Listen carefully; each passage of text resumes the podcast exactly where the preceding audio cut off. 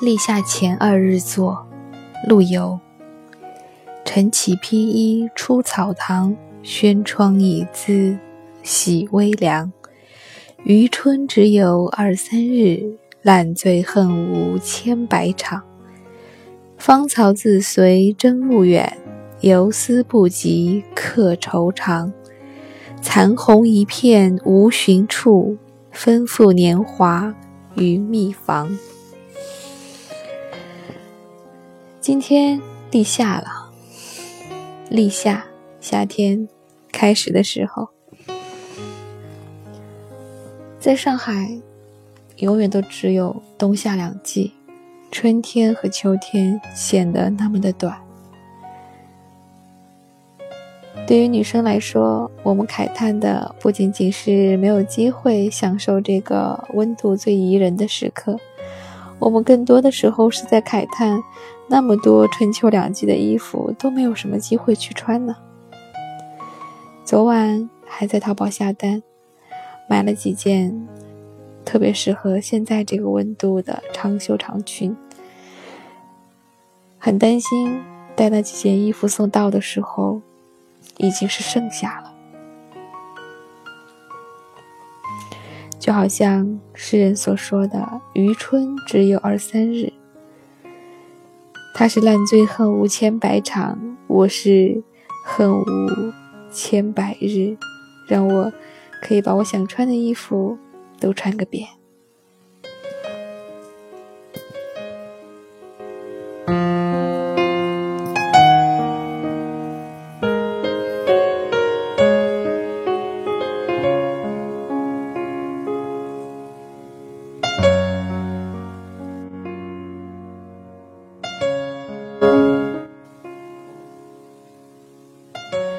诗人还在诗中慨叹，慨叹那些无尽的芳菲，无尽的花草，残红一片无处寻。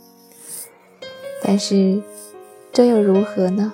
他们曾经美过了，丰富年华与蜜房。无论是开花之后结了果，还是开花之后。给蜂房里的蜂蜜增添了一些甜蜜诱人的香味，都足以证明它们的存在。春去夏来也好，夏去秋至也好，岁月的更迭，季节的更迭，总是让多愁善感的人们慨叹年华的老去，慨叹花鸟鱼虫。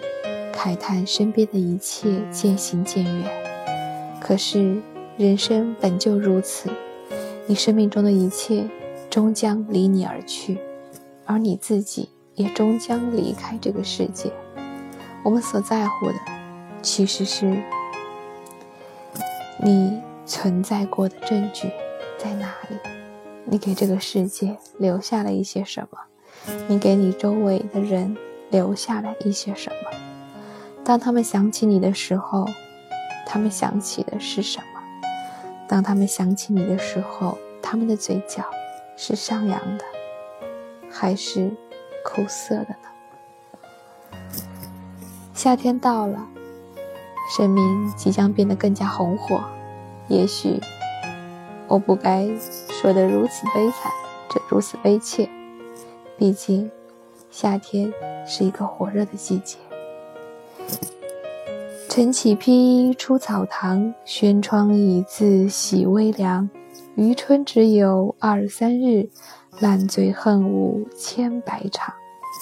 当我读到这句“余春只有二三日”的时候，不由得就会想起那首《大林寺桃花》：“人间四月芳菲尽，山寺桃花始盛开。长恨春归无觅处。”不如转入此中来。如若陆游你如此的慨叹余春只有二三日，不如去问问白居易吧，可以转入大林寺呀。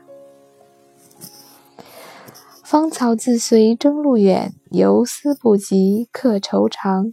残红一片无处寻，分付年华于蜜房。